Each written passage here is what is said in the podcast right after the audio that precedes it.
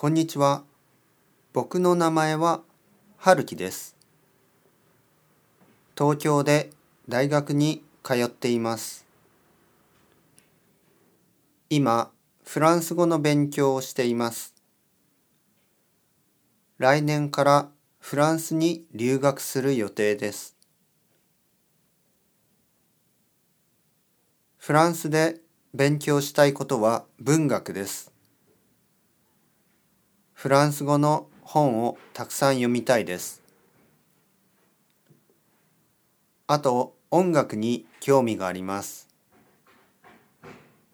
ダンスミュージックが好きです。趣味で DJ をしています。よろしくお願いします。私の名前はみちこです。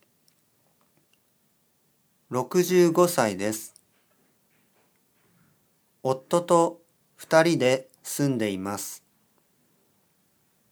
神奈川県に住んでいます。